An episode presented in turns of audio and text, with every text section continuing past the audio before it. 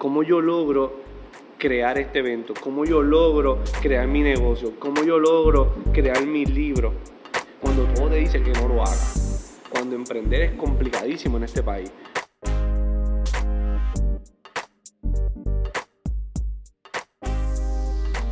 ¿Qué es la que hay familia? Mi nombre es Jason Ramos y les quiero dar la bienvenida a Mentores en Línea, un podcast donde hablamos todas las semanas con estos empresarios e influencers responsables por las marcas más destacadas a través de las redes sociales. Y hoy conmigo tengo a Paul González Manguel, escritor y CEO fundador de Foodications, una agencia de turismo gastronómico donde recientemente acaba de llegar, incluso ayer de madrugada, de México y está hoy con nosotros. Así que, Paul, gracias por, por, venir hoy. No, gracias a ti, Jason. Gracias por la oportunidad de estar aquí, compartir un poco de, de lo que hago y, y, compartirlo con otras personas también. Nos conocimos hace una semana, yo creo ya como hace, como hace un mes, y tuvimos la oportunidad de, de charlar rápido después que nos conocimos. Tuvimos grandes conversaciones de café, hablamos un poco de, de tu experiencia en libros, de Coffee and Chocolate Expo. Pero hablamos de quién era Paul realmente, y yo creo que es una persona muy interesante y creo que eh, habla un poquito más de tu trasfondo y lo que has hecho. Pues mira, yo me, me autodomino, yo soy un jíbaro de Aguadilla. Yo nací, me crié allá, corría patineta, jugaba baloncesto, y, pero algo que siempre fue constante en mi vida fue el hecho de que desde los 13 años escribo.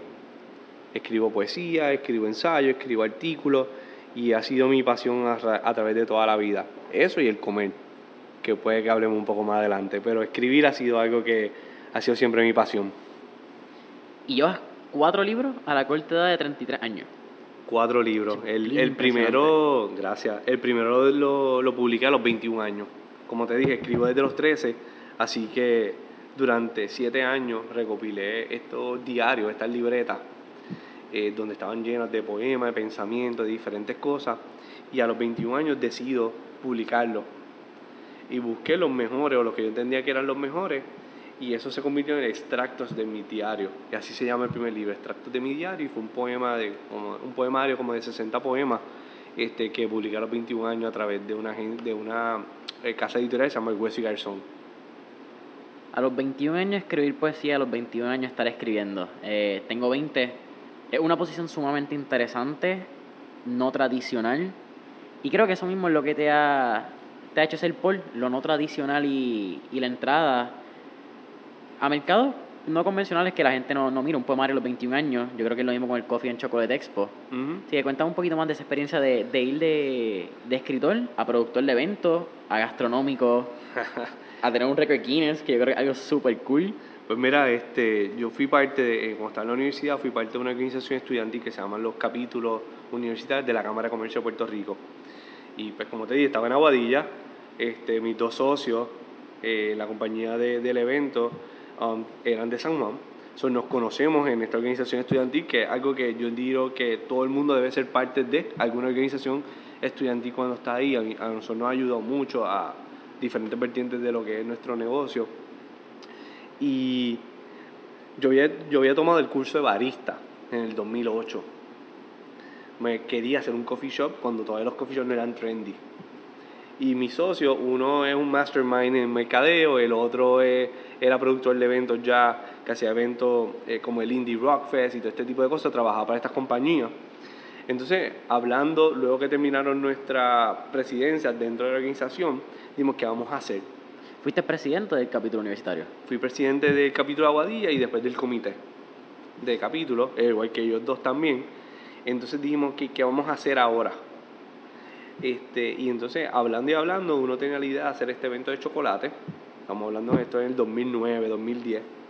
Y entonces, pero yo les dije, mira, ¿qué tal esto del café?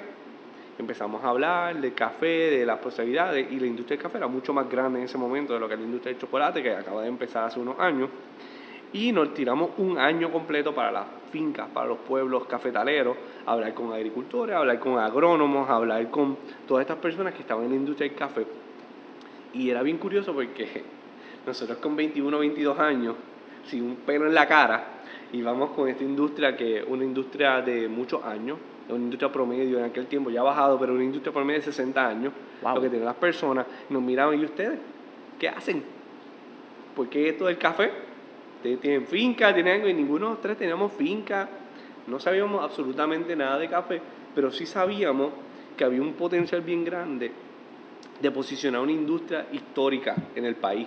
Una industria que para ese tiempo tenía 270 y tantos de años, pero que las personas no conocían que había más de las 15 marcas que hay en el supermercado. Habían casi 100 marcas para aquel tiempo, ahora hay un poquito más. Y nosotros queríamos crear esta plataforma donde las personas conocieran un poco más de la industria, que tuvieran la oportunidad de comprar cosas de la industria, de apoyar la industria, de sumergirse en la industria y de crear un, ecosistema completo eh, de lo que es esta industria del café en Puerto Rico. Así que un año después nos lanzamos como muy atrevidos, por no decir como unos locos, eh, con todas las experiencias que teníamos y creamos lo que se llamó el Puerto Rico Coffee Expo. Al principio era solamente café. Y pasaron muchas cosas. Ese año nos copiaron el evento, nos quitaron la idea, le hicieron dos meses antes. Pasaron muchas cosas, pero eh, cuando uno hace las cosas bien, cuando hace las cosas de corazón y cuando tiene, crea valor realmente, el mundo tiende a revelarse tal y como es. Y ese año llegaron casi 20.000 personas al evento. ¿Su primer año? Nuestro primer año. ¡Wow! Así que fue un éxito grandísimo. Este, mucha gente nos apoyó desde el principio creyeron en nosotros y ahora este año se hace la décima edición de lo que es el evento y eso fue en el 2010. Así que el impacto ha sido muy grande y estamos súper contentos de lo que ha pasado y creo que hemos aportado una, un granito bien importante a esta industria eh, de, de, ya 280 y pico de años. Está súper cool y, felicidades con los 10 años que esperamos estar ahí este 2020. ¿Cuándo es? 28 eh, y 29 de marzo. Si no lo saben, mi gente, ya lo saben, 28 y 29 de marzo lo pueden apuntar Puerto Rico Coffee and Chocolate Expo. Paul, una fórmula bien interesante que, que acabas de mencionar fueron la importancia de los capítulos universitarios, la importancia de este rol de líder que te dan eh, esta organización estudiantil. Vamos a la educación, vamos un poquito a, a esta batalla que tiene el empresarismo con la educación tradicional. ¿Cuán importante fue tu estar en un grupo de personas con una ideología similar, donde pudiste relacionarte con personas de tu mismo interés y este grupo de apoyo fin, eh, que es la Cámara de Comercio de Puerto Rico y los capítulos universitarios? Pues mira, te, voy a dar dos puntos. Uno, te voy a explicar la primera vez que tuve una experiencia laboral, la única vez que tuve una experiencia laboral que no fuera un negocio, este, fue en PricewaterhouseCoopers, en una de las compañías grandes de, de, contabilidad. Ese es mi background de, de, bachillerato. Así que mi práctica la tenía que hacer en algún lugar.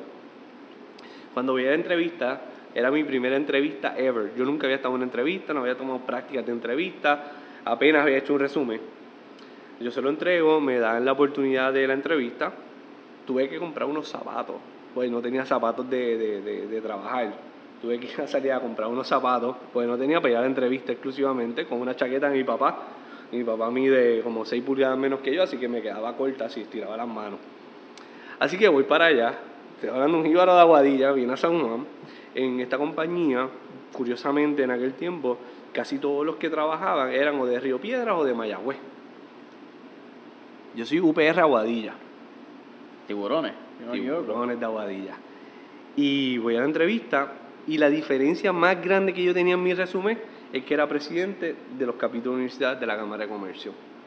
¿Qué demuestra eso? Liderazgo, trabajo en equipo, eh, eh, iniciativa, curiosidad, eh, estás rodeado de personas, como tú mismo mencionas, con un mismo mindset. Y eso, en mi opinión, fue la diferencia grande de todas las demás aplicaciones y porque me escogieron para hacer ese internado que tres meses después les dije que no quería trabajar con ellos porque mis sueños no cabían dentro de un cubículo, pero este, tuve la experiencia y, fue gracias a esa, esa organización. Ahora bien, eh, algo que menciona, y yo siempre he dicho que tú eres, y lo leí algún autor o alguien que lo dijo, tú eres, la, tú eres el promedio de las cinco personas con quien más tú te rodeas. Y al tú estar en una organización donde hay otras personas que quieren emprender, que quieren echar para adelante, que quieren hacer un cambio en el país o en el mundo, que quieren crear valor en la sociedad, te vas a contagiar. Y se te van a activar otras partes de tu cerebro y otras partes de tu forma de ser en las cuales vas a lograr mucho más de lo que tú vas a hacer si te rodeas con personas que todo lo que están pensando es en el jangueo, en el perreo intenso, en todas estas otras cosas que son buenas por un tiempo en nuestras vidas, pero cuando things get real, you need to get real and get on with the program, right? Pues, y eso nos ayudó mucho, el, el que las personas, aquí dicen en Puerto Rico, ah, tú tienes que conocer personas, tienes que hacer networking. Yo digo que es al revés. Tú no tienes que conocer personas. Las personas tienen que saber quién tú eres. Tienen que conocerte a ti. Y, era bueno tener una altos empresarios, por no decir nombre, que a lo mejor no sabían tu nombre, pero te habían visto. Y cuando veían a estos tres jóvenes, yo y mi socio, este, nos veían en esta actividad, nos veían en esta otra actividad. Sí, ¿quiénes son estos nenes? ¿Quiénes son estos chamaquitos? Pero te veían queriendo aprender, queriendo estar, queriendo emprender y después te extendían la mano hasta que después crear la relación con ellos. Y se convierten en mentores y se convierten en todo esto, pero te habían visto, te conocían. Ya sabían algo de ti. A diferencia, tú sabes quién es ellos. Iniciativa. Es una palabra que mencionaste anteriormente y, ahora la, la vuelvo a repetir. ¿De dónde tú crees que sale esa chispa de, de por quién es esa primera persona que, que te da una pequeña esperanza y tú coges esa esperanza y la conviertes en realidad? Pues mira, eh, es una excelente pregunta. Esa semilla de, del empresarismo. Pues yo me la he hecho mil veces. Eh, mi familia no hay muchos que hayan emprendido. Sí ha, habido negocios eh, pequeños, ha habido diferentes cosas, pero no hay una chispa de... a, mis papás por poco le da un, un ¿cómo se le llama? Le, da un ataque al corazón cuando... Un patatú, como dicen por ahí. Un patatú cuando yo les dije que no a Price. Sea, mis papás, contadores de toda la vida, este, y yo, mi primer trabajo fue en el, la top, y yo les digo que no, a mis 21 años, con un sueldo que iba a empezar eh, bastante alto para ese momento, y, y dijeron, ¿qué tú vas a hacer? Y yo me he puesto a pensar qué fue, y uno de mis grandes ídolos, eh, yo no lo digo mucho, pero uno de mis grandes ídolos desde chiquito es Michael Jordan. Jordan, para que tengan una idea de su historia, cuando estaba en high school lo botan del equipo porque no era lo suficientemente bueno. O sea, tú me estás diciendo que el mejor jugador de todos los tiempos, le dicen en high school, tú no eres lo suficientemente bueno para estar en el equipo de high school. ¿Y qué él hace? Él toma la iniciativa por su cuenta de practicar y de convertirse en lo suficientemente bueno para ser parte del equipo. Cuando él llega a la universidad, él no fue el mejor jugador colegial fue bueno, no fue el mejor. ¿Qué él hace? Él vuelve a los veranos, donde no había temporada, y se esfuerza más que nadie. Llega primero a las prácticas, se va último a las prácticas, se esfuerza mucho más, se empuja a los niveles más grandes que él pueda nivelar, eh, llegar para tratar de convertirse y mejorar en las áreas que no era bueno. Y yo creo que esas formas de, de su forma de ser, de tomar iniciativa, de convertirse en el jugador que se convirtió a través de muchas disciplinas específicamente, fue uno, ha sido uno de los drives más grandes míos. ¿Cómo yo logro crear este evento? ¿Cómo yo logro crear mi negocio? ¿Cómo yo logro crear mi libro? Cuando todo te dice que no lo haga. Cuando emprender es complicadísimo en este país. Cuando la permisología es horrible. Cuando el apoyo a los más jóvenes no era lo mismo que es ahora, hace 10 años atrás, cuando emprender no era trendy hace 10 años atrás. no era cool. O sea, eso no se hablaba. No se hablaba mucho. Habían compañías que lo estaban haciendo, habían organizaciones, pero tú decías, ay, ¿qué tú, ¿qué tú haces? Nada, yo tengo mi negocio y te miraban como que, ya, es un pelado que está chavado.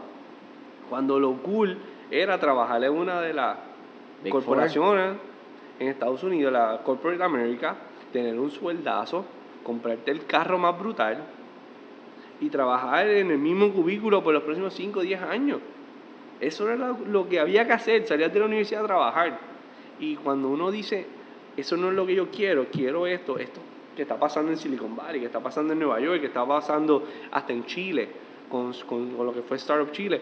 O sea, y tú decir, ok, voy a hacer esto, ¿Cómo tú lo logras? ¿Qué es lo que te empuja a hacerlo? Y una de mis motivaciones más grandes fue eso mismo que hizo Jordan en sus tiempos, especialmente cuando empezó.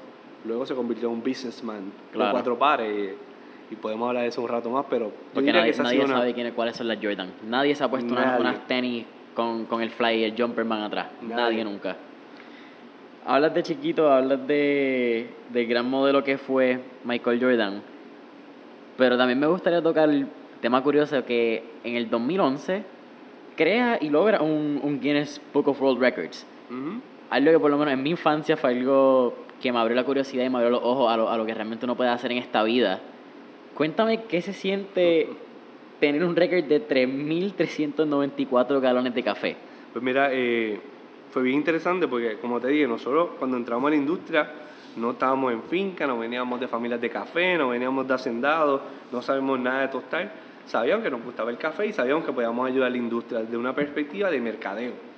So, nosotros creamos el evento como esta plataforma y después di- dijimos, ok, ¿cómo logramos que el mundo se entere de que Puerto Rico tiene café? Somos las únicas dos eh, jurisprudencias de, de Estados Unidos que tienen café. Está Hawái y está Puerto Rico. No sabía. Estados Unidos continental no tiene café. Lo compran en Latinoamérica, lo tuestan en Estados Unidos y entonces se, se- se lleva a, a- a través de todos los estados. Pero Puerto Rico tiene café. Puerto Rico hace 60, 80, 90, 100 años fue una de las grandes potencias de café.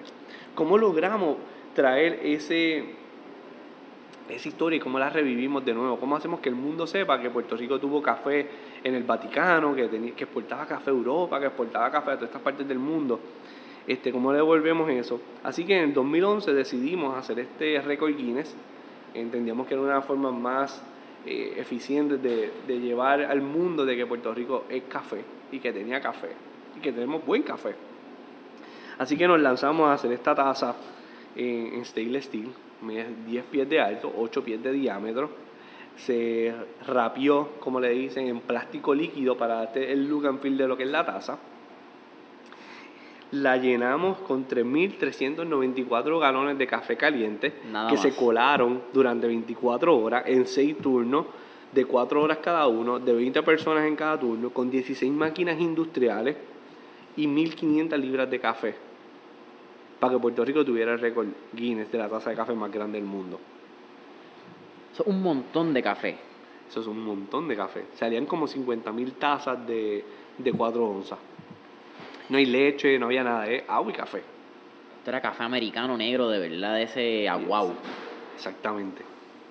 ¿Qué hicieron con todo ese café? Pues mira, este... Pues eso es una buena pregunta, eso es una curiosidad ahí. Se, se vendió, eh, se vendieron las tazas en beneficio de una organización sin fines de lucro, Fondos Unidos. Wow. Eh, se vendieron bastante, no, no recuerdo el número exacto, pero se vendieron. El- Lo, lo demás se tuvo que devolver como materia orgánica al, al medio ambiente. Muy bien, eso está como se debe. Wow, es que estoy aquí todavía pensando la cantidad de, de café que uno, uno ve una taza a veces es demasiada cafeína, imagínate ver 3.394 galones. Pero aparte de eso también nos comentaste, ¿verdad? De, de ser un amante del café y de haber comenzado por el coffee en Choco de Expo. Ahora tiene un nuevo, un nuevo emprendimiento y es la razón por la cual estaba en México y se llama Foodications, una agencia de turismo gastronómico. Explícame qué es turismo gastronómico. Eh, yo como, tú comes, a todos nos gusta comer. Pero ¿qué realmente es la gastronomía y qué rol tiene la gastronomía en nuestras vidas para Paul González? Miguel? Pues mira, eh, te mencioné ahorita que habían dos cosas constantes en mi vida. Era escribir y comer. Y desde chiquito, este, mis papás me han llevado a, a viajar, he tenido la oportunidad de viajar a muchas partes de- del mundo. Y la razón principal que íbamos era por comer. A ellos les encanta comer. Así que desde chiquito me malacostumbraron a tener experiencias gastronómicas. Cuando tenía 10 años, eh, fue algo trascendental para mí. Fui a uno de los steakhouse más famosos de Estados Unidos. Está en Florida, Tampa. Para no Este, decir nombre, para no decir Ajá, nombre ahí. y entonces eh, la experiencia fue, fue increíble y después de eso pues empecé a crecer y entonces cuando empiezo a trabajar, a generar mi propio capital, empiezo a viajar aún más para comer. Porque esto no se trata de comer por comer, todos comemos como tú dijiste. Ah, Ahora bien, yo pienso que a través de la gastronomía uno puede entender la cultura de un país. De la misma forma que uno puede ir a un museo, de que puede ir a, las atracciones más importantes, a los monumentos y entender la cultura, de dónde viene el país, a través de la gastronomía también se puede. A través de sus ingredientes, a través de sus recetas, a través de lo que ponen en el plato, a través de sus cocineros, a través de, de lo que pasa en una experiencia 360 eh, en un restaurante o en un plato, tú puedes entender la cultura del país. Cuando tú te comes un taco al pastor en México, tú vas a entender que una inmigración de la otra parte del mundo en México. Tú vas a entender que ese trompo donde ellos hacen los tacos al pastor no se hizo para cerdo, se hizo para cordero, se hizo para hacer los gyros. Y entonces ellos lo cambian porque entienden que hay un mejor método de preparar todo su, su cerdo. No tienen que hacerlo de, de, one shot, no tienen que hacerlo de un cantazo, sino que al ponerlo en el trompo se iba cocinando de afuera hacia adentro. Y lo iban cortando y perdían menos producto, ganaban más tiempo, se hacía mucho más rápido. Y tú entiendes cómo toda esa cultura, esa mezcla de cultura, del sazón de ellos, entonces que lo pusieron, de que le pusieron cerdo, porque era lo que consumían. Y cuando tú tienes en el plato este taco al pastor, que parece bien sencillo, tú estás teniendo toda esta historia, todo este background, toda esta evolución como país de su gente, de los ingredientes, de todo lo que pasa, en un simple taco. Y ahí tú entiendes a México, entiendes su gente, entiendes una parte bien importante de, de su gastronomía, de su historia, de su cultura. Y para mí eso es turismo gastronómico es el poder entender la cultura de alguien, de alguna ciudad, de algún país, a través de, su, de cada bocado. Y cuando tú viajas para comer, no viajas simplemente para comer, viajas para entender un poco más su historia y su cultura. Y ahí es donde entra Foodications. Boom. Eres un fan de la gastronomía molecular. La primera vez, y eres la única persona al día de hoy que todavía ha escuchado lo que es gastronomía molecular y que ha tenido la experiencia y que le gusta. Cuéntanos un poquito más sobre eso, para porque me imagino que hay mucha gente que tampoco sabe lo que es y gastronomía molecular suena bien interesante. Y si no te gusta la ciencia, pues lo siento. pues mira, eso es bien interesante exactamente cuando juntan lo que es la ciencia con, con la gastronomía. Estos movimientos se, se hizo famoso entre los 80 y los 90 con un restaurante en, en España se llama El Bully, el Bulli como ellos le dicen, con Fedran Adria y su hermano, Albert Adria. Y ellos empiezan a experimentar de qué forma pueden elevar la cocina, especialmente la cocina española. Cómo podemos hacer algo diferente, cómo podemos utilizar elementos que normalmente no se utilizan en la cocina para crear otro tipo de experiencia. Y aquí nacen muchas mucha estrategias y muchas cosas, eh, muchas técnicas de cocina que ahora las vemos en, muchas formas diferentes. Y el plato, el primer plato que ellos hicieron, es una, una aceituna que no es una aceituna, que tiene la forma de una aceituna, que sabe aceituna, pero no está rellena de aceituna. ¿Me entendiste? Es una aceituna que sabe aceituna, pero no es una aceituna. Pero se ve como aceituna. Pero parece una aceituna. Y sabe aceite de oliva está el garete. Eso es gastronomía molecular. Ellos, esta solución de agua, echan eh, lo que es este, el aceite de oliva, la aceituna, la echan y se convierte en una esfera. Y esa esfera, cuando tú la tienes en tu mano, está cubierta de esta capa de, aceituna y cuando la pones en tu boca, explota. Y entonces tienes todos estos sabores de aceituna dentro de tu boca y todas estas texturas diferentes en tu, en tu experiencia. Sí, literalmente es una explosión de sabor en tu boca. Exactamente. De esta aceituna que no es una aceituna, que sabe aceituna. Pero no es aceituna. Exactamente. ¿Qué? Eso es gastronomía molecular. Lo que era. Lo que era que, que, que hace la, la ciencia, ¿verdad? ¡Wow! ¡Wow! Estoy, estoy a mí no me gusta la aceituna, pero definitivamente una aceituna en mi boca que no es aceituna, pero tiene una explosión de sabor a aceituna. Te va a gustar. Y si no, por lo menos lo probé, mano. Y la experiencia te va a gustar. Experiencia. Dice esa palabra y, ya hemos hablado del tema antes. ¿Cuán importante es la experiencia completa en un restaurante? Estamos acostumbrados, y mano, vamos a quitar el restaurante. Vamos a ir a, a tu cocina, en tu casa, en tu hogar, ¿verdad? Un sitio para mí sagrado. Para mí la cocina es un punto donde mucha gente, un sitio familiar. Tú puedes tener una casa moderna donde todos los hijos están por su cuarto, cada cual está en su tecnología. Pero va a haber un punto en el día donde todos se van a poder encontrar en la comida por necesidad humana. ¿Cuánto toca sea la experiencia de, de cómo tú cocinas, cómo preparas, cómo comes y cómo preparas los platos para comer? ¿Y cómo influye esa experiencia dentro de un solo sabor y una necesidad humana que, que a veces simplemente comemos por hacerlo? Pues mira, eh, cuando, especialmente en casa, cuando yo cocino, este, yo trato de, uno, comer saludable.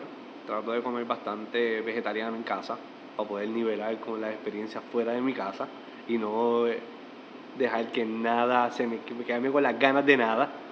Este, Aprovecha el tiempo, ¿ah? Exacto. Entonces la idea es tratar de muchas veces recrear sabores que he probado. Yo me pongo a experimentar en mi casa. Entonces, si estoy con alguna amistad, con alguna pareja o algo, es más de. Es más nostálgico la cocina.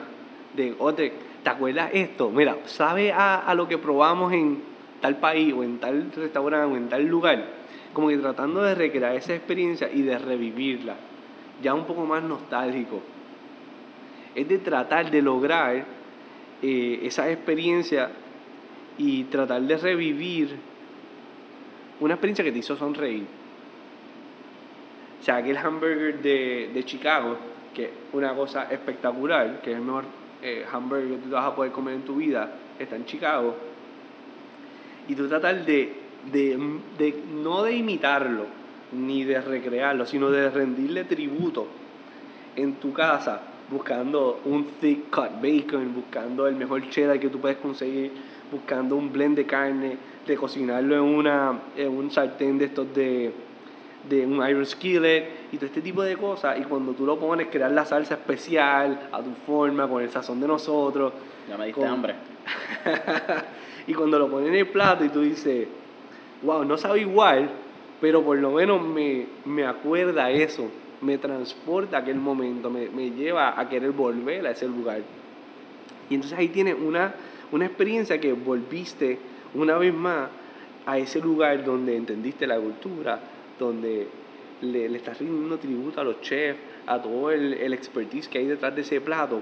Y el tú hacerlo, e- ese tributo, es algo bien mágico, es bien nostálgico, es bien... Se me hace difícil explicarlo muchas veces, pero y que otra persona que haya tenido esa misma experiencia contigo lo reviva, es como que el próximo nivel del comer en familia. Porque no solamente estás comiendo en familia, sino estás reviviendo buenos momentos de la vida. Y cuando los tienes, y cuando estás cerca de ese sabor, o de ese sazón, o de esa textura que viviste, la sonrisa que se pone en las caras de las personas y en la misma de uno, fue igual o más grande que la que tuviste en aquel momento. Para mí, eso es la cocina en casa. Wow. Wow, wow, wow. Es Digo, que, no es siempre que- me sale. No siempre sale, no siempre sabe bueno. Vamos a, vamos a hablar ahí. claro. Pero cuando sale, sí pasa eso. ¿Cuál ha sido el, ese plato que tú has dicho me cambiaste la vida? Si pudiese ser uno. Eh, un plato se me hace difícil. Un restaurante. Pero hubo un restaurante que para mí fue trascendental. Eh, Es una palabra bien grande. Trascendental. Trascendental. Y es el, el que yo comparo o es el, el top que si tú llegas a ese nivel, you got me. Y fue este restaurante en Chicago, se llama Grace. Hay un documental de ellos en, en Netflix. Eh, fue flawless. Fue un restaurante, eh, el restaurante de tres estrellas Michelin cierra hace apenas dos años, en el 2017, lamentablemente por un problema con los inversionistas. Pero ese restaurante, desde el momento en que tú llegas hasta el momento en que tú te vas, todo es perfecto. todo está en sincronía. Parecía escuchar una orquesta sinfónica, lo único que eran platos, comida y una cocina, el escenario. Pero era una sinfónica que no falló una nota en toda la noche. Desde la sincronización de cómo te ponen los platos, la temperatura del aire, el volumen del radio, la comodidad de la silla, la mesa no se movía, no tenía, no fallaba la mesa, se caía un granito, pero tú no te das cuenta cuando te lo recogían, tú terminabas de comer, te recogían el plato. O sea, fue magistral, fue... Una sintonía perfecta de todos los elementos al momento de comer. Exactamente. La comida fue en, en creciendo, ningún plato fallaron, este, yo no había tenido una experiencia gastronómica tan, tan y tan perfecta como en ese sitio. Eso fue Grace, en Chicago. ¿Qué otras ciudades te han llamado la atención por su cultura gastronómica? Acabas de estar en México, tienes una guía con Foodications en Orlando, tienes otra guía en Puerto Rico. Y además eres un gran fan de la cultura latinoamericana. De, vamos a hablar de Latinoamérica. Yo creo que es lo que, que pocas, y lo estábamos comentando antes, pocos puertorriqueños tenemos la, el privilegio de poder conocer nuestra cultura latinoamericana a fondo y poder entender lo que realmente es Colombia, lo que realmente es Argentina, lo que es México, lo que es el DF. ¿Cuáles tus recomendaciones, uno, cuando viajas a Latinoamérica? ¿Cuáles han sido estas ciudades que te han abierto los ojos porque no esperaba esta cultura gastronómica? ¿Y cuál es tu recomendación al viajar como un foodie? Y yo creo que lo que es foodication en, en su esencia. Mira, en, en Latinoamérica hay 33 países. 33 países y Estados Unidos hay 50 estados. Y la mayor parte de los estados, que es donde nosotros no, casi siempre vamos, que es al norte, siempre viajamos al norte, eh, la mayor parte de esos estados van a ser iguales. Va a ser más o menos la misma experiencia, el mismo sazón, el mismo tipo de personas. Son pocos los que se salen de, de, esa, de esa onda. Cuando tú vas a cualquier país de Latinoamérica, todo es un mundo, un universo diferente. Todos los países son diferentes, todos los sazones son diferentes, todas las personas son diferentes, toda la cultura es diferente. Y estos últimos años me he dedicado más a viajar a Latinoamérica que a cualquier otra parte. Europa es espectacular, Asia, Estados Unidos tiene su encanto también. Pero cuando tú vas a Latinoamérica, yo te digo que te vas a enamorar de ella. Y cuando tú vas allá y te das cuenta que lo que decían los, muchos medios, o algunos medios estadounidenses, de del peligro, de, que son tercermundistas, de que son indios los que están allá, de que son personas eh, de baja educación y todo, te das cuenta que es totalmente lo contrario.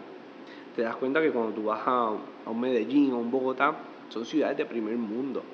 Son ciudades con un diseño en sus restaurantes, en sus localidades eh, espectaculares. O sea, nosotros no tenemos ni la mitad de lo que pasa allá, de lo que pasa en México de lo que pasa en Perú, de lo que pasa en Argentina, en Panamá. O sea, cuando tú llegas allí, tú dices, anda, esto es México. Ahora este mes que estuve allá, muchas personas cuando fui a, cuando dije, bueno, voy a estar un mes en México, me decían, de tú estás loco, ten cuidado, que si los narcos, que si el rapto, que si, que si el Zika, que si esto, que si lo otro. Y yo, mira, yo he ido dos o tres veces a Ciudad de México. Eso no es así.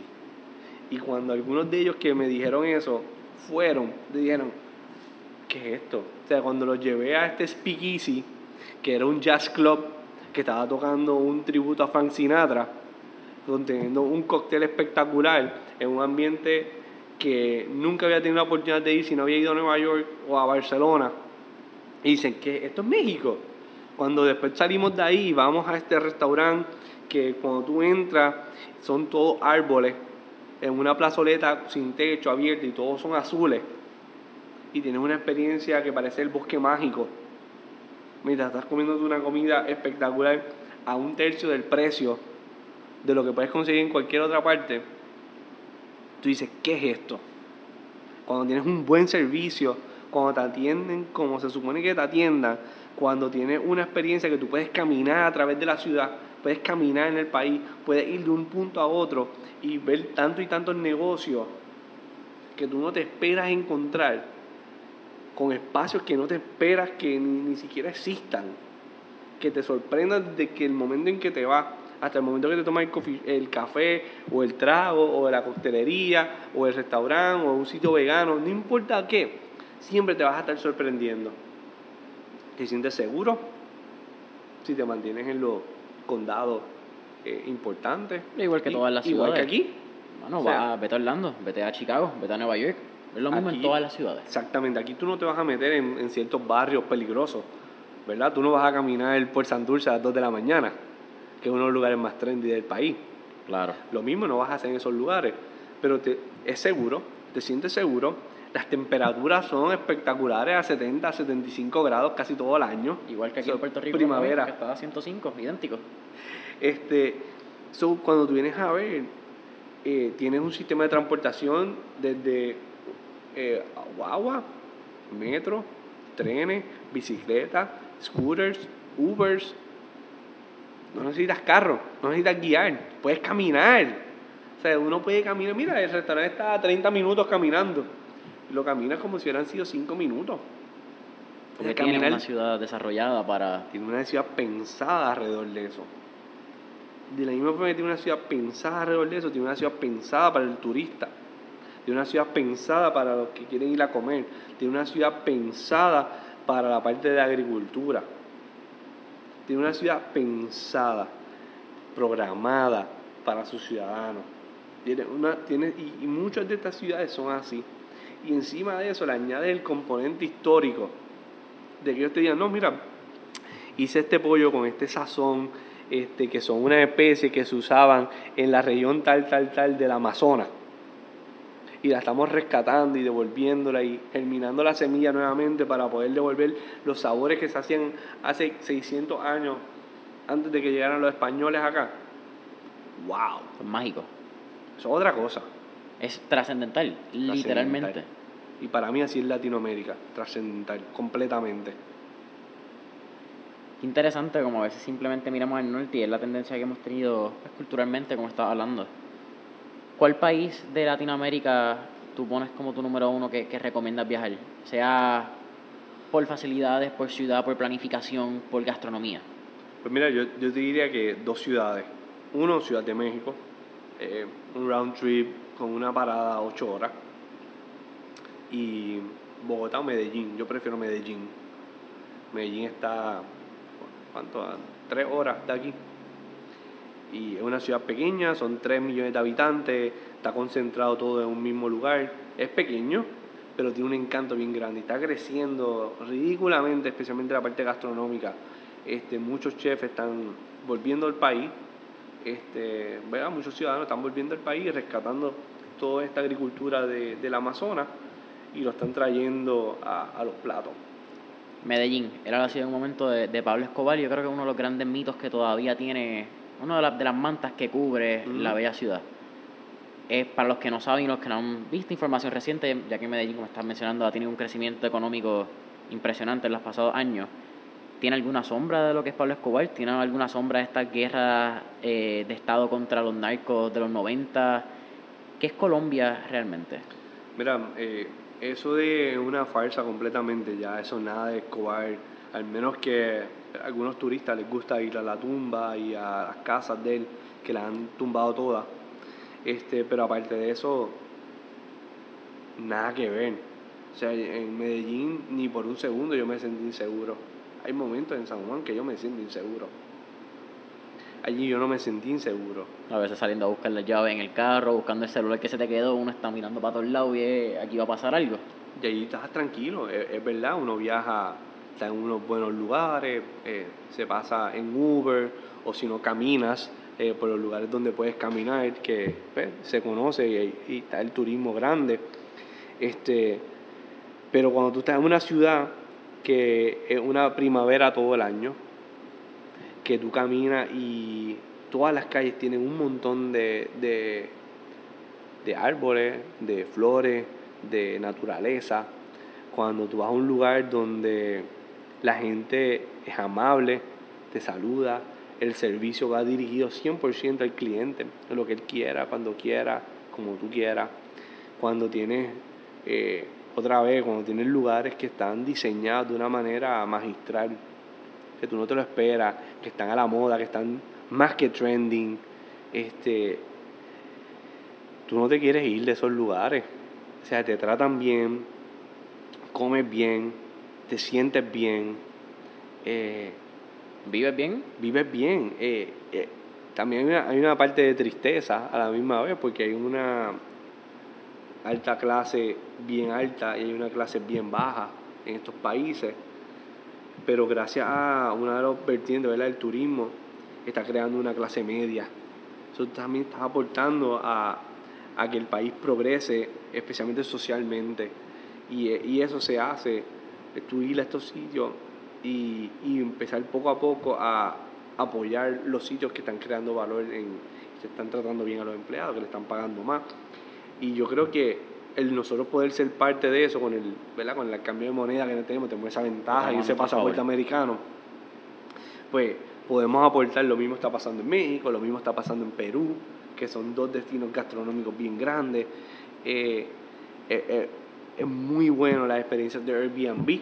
Experience está ayudando a otras personas a tener un, un encuentro más cercano con los turistas y también poder crear sus propias riquezas a pesar de que estén en, en vertientes más bajas de las clases sociales, pero eso los ayuda a exponerse un poco más sobre todo este tipo de movimientos que están pasando, especialmente tecnológicos, están ayudando a que estos países crezcan sus clases medias y que las clases pobres eh, suban poco a poco. Este, eso es bien importante, a diferencia de nuestro país, que nos estamos dividiendo cada vez más y está desapareciendo nuestra clase media. Paul, hemos llegado al, final del podcast. Ha sido para mí un placer. Antes de, de irnos, quiero tocar las dos preguntas que hacemos al final para conocer un poco de quién es Paul. La primera es, a buscar la que se me olvidaron, ¿verdad? Qué bien. Si tuvieses una época a la que pudieses virar en esta vida y pudieses vivirla, en este caso quiero tocarla en tu punto gastronómico. Una época gastronómica de, de esta vida, ¿cuál escogerías para volver a nacer? Desde el punto de vista gastronómico, me hubiera gustado estar en los 90, o finales de los 90, principios de los 2000. Ese cambio de, de milenio. Ese cambio de milenio trajo lo que es la gastronomía molecular, trajo la nueva era de chef, trajo... Fue el comienzo de lo que estamos viviendo hoy gastronómicamente. Este, lo que hizo el Bully, que lo hablamos, este, lo que hizo Noma, lo que hizo todos estos restaurantes míticos que escuchamos de ellos, que algunos no existen ya, eh, todo lo que pasó en Francia y crear toda esta cepa de chefs ahora que los vemos en, en los documentales, que los vemos en, en, programas de televisión y todo esto, vivir esa, ese primer paso que dio toda la gastronomía hasta convertirse en lo que hoy y lo que nos falta todavía, hubiera sido bien interesante vivirlo. Me hubiera encantado, aunque sea pasar una noche entera dentro de la cocina del Bully, ver todos estos chef nenes que, que se iban a convertir en 15 años en las superestrellas de la gastronomía mundial y ver al maestro Fedrán Adría y a su hermano Albert, verlos en acción creando estos platos, ver cómo funcionaba su mente y su cerebro para crear eh, eh, estas cosas que nos dejan a nosotros todavía wow. Explosiones de sabor en tu boca. Exactamente esto hubiera sido espectacular verlo y ser parte de ese comienzo, ser parte de, de esa nueva era de críticos gastronómicos que empezaban a probar eso, que no sabíamos cómo describirlo, como le pasó a el chef de, Italia, eh, Massimo Bottura, con Osteria Franquechana, al final de los 90, principios de los 2000, fue un crítico a comer allí y el review fue malo. Fue malo porque él no entendía lo que estaba pasando. Él no entendió lo que estaba tratando de crear Máximo. Él, no entendió que él estaba rescatando el parmigiano rellano, que es bien típico de allí, y lo estaba elevando a un nivel que él nunca había probado. Que por poco se va a la quiebra en su restaurante porque nadie sabía, nadie entendía lo que estaba pasando. Diez años después, 15 años después, se convierte en el mejor restaurante del mundo, básicamente haciendo lo mismo. ¿Por qué? Porque entonces evolucionó todo, la gente entendió lo que estaba haciendo, entendió la parte cultural de lo que pasaba en ese restaurante. Y entonces vivir en ese tiempo hubiera sido bien interesante. vivir todas esas experiencias y esa evolución completa. Última pregunta. ¿Quién fue el artista que escuchaste esta mañana? ¿O el último artista que escuchaste de camino para acá en el carro cuando dijiste, ea, me toca grabar mentores en línea? pues mira, estoy escuchando, eh, yo escucho mucho este podcast, eh, que es de David Shang. David Shang es uno, un chef coreano-americano eh, que tiene este, este imperio ya, se llama el imperio Momofuku. Tiene muchos restaurantes, fue de los primeros en llevar el ramen a lo que fue Estados Unidos, este, y ahora está evolucionando y elevando la comida coreana en Estados Unidos hacia el mundo. Eh, tiene un, un, podcast bien interesante donde hablan de gastronomía, pero normalmente no es con personas de la industria.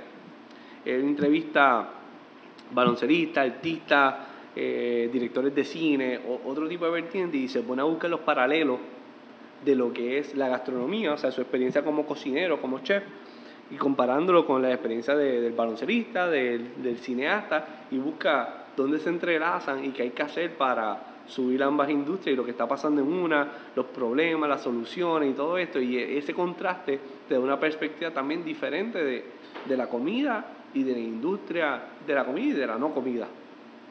Eso está increíble.